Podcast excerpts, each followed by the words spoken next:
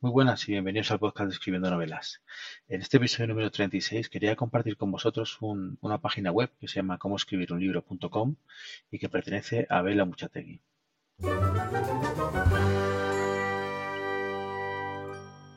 Abel es un escritor de, de literatura infantil y de humor fantástico y en esta página web la verdad que lo que tiene lo que le destaca principalmente es que nos ofrece un servicio denominado informes de lectura, que es una herramienta que, él tiene en el que nos, ayuda a detectar las fortalezas y las debilidades que tiene nuestra obra.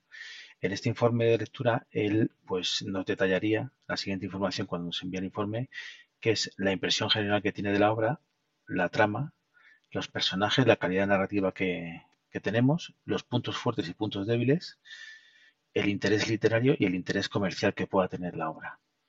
Este, además de este informe, ABE tiene en su página eh, una sección que es taller literario, que es una especie de blog con una variedad de artículos para que mejoremos como escritores.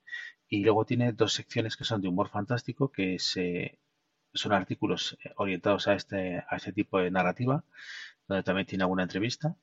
Y luego tiene otro de literatura infantil y juvenil, donde está todo lo, necesario, como él dice, para fomentar la, lectura en los niños y escribir literatura infantil y juvenil, además de libros que, recomienda de, esta, de este tipo de, literatura.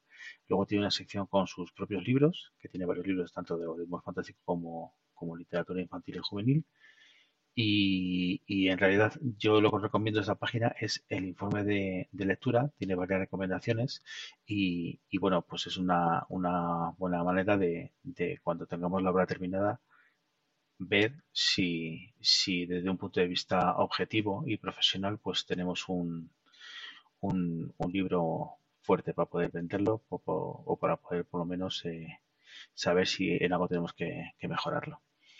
La fuente, como digo, es como libro.com y también dejo sus enlaces tanto de, en las redes sociales, tanto de Twitter, Facebook como Instagram.